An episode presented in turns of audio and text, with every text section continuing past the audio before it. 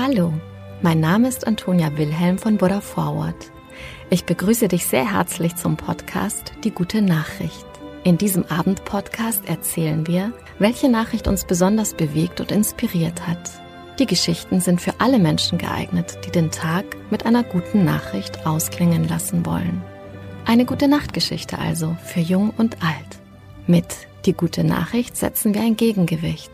Mit großen und kleinen Geschichten über Glück, Gelingen und Entwicklungen, die Hoffnung machen und das Herz wärmen.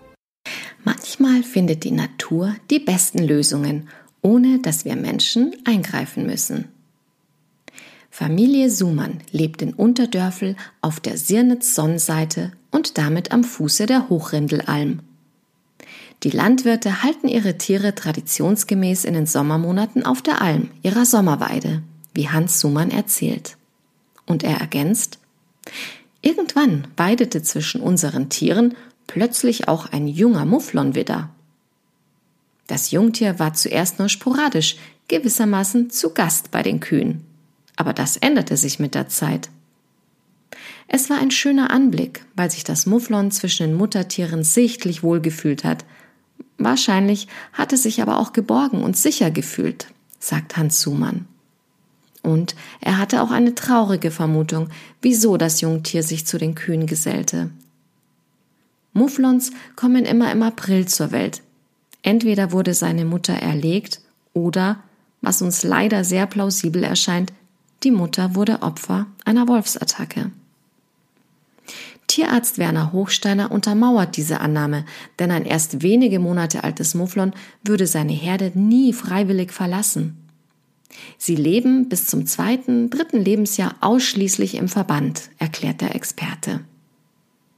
Zur Freude der Landwirte kam Mufflon Moritz, und auf diesen Namen haben die Sumanns ihn getauft, beim Almabtrieb am 29. September gemeinsam mit der Herde nach Unterdörfel ins Herbst- und Winterquartier.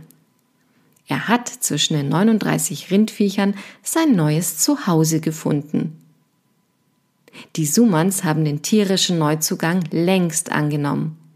Moritz reagiert schon auf Zuruf, blickt auf und hat natürlich die Sonderration Getreideschrot äußerst gerne. Er würde selbstverständlich auch bei der Herde schlafen. Die Kühe hätten ihn praktisch adoptiert. Hans Sumann verspricht, über den Winter werden wir ihm einen schönen Platz im Stall reservieren. Nun sind die Kühe bereits alle wieder auf der Alm. Und Moritz? Moritz wartet im sicheren Tal auf die Rückkehr seiner neuen Kuhfamilie. Wie gesagt, manchmal findet die Natur die besten Lösungen. Und mit dieser guten Nachricht gehen wir heute schlafen. Gute Nacht, schlaf gut und träum was Schönes.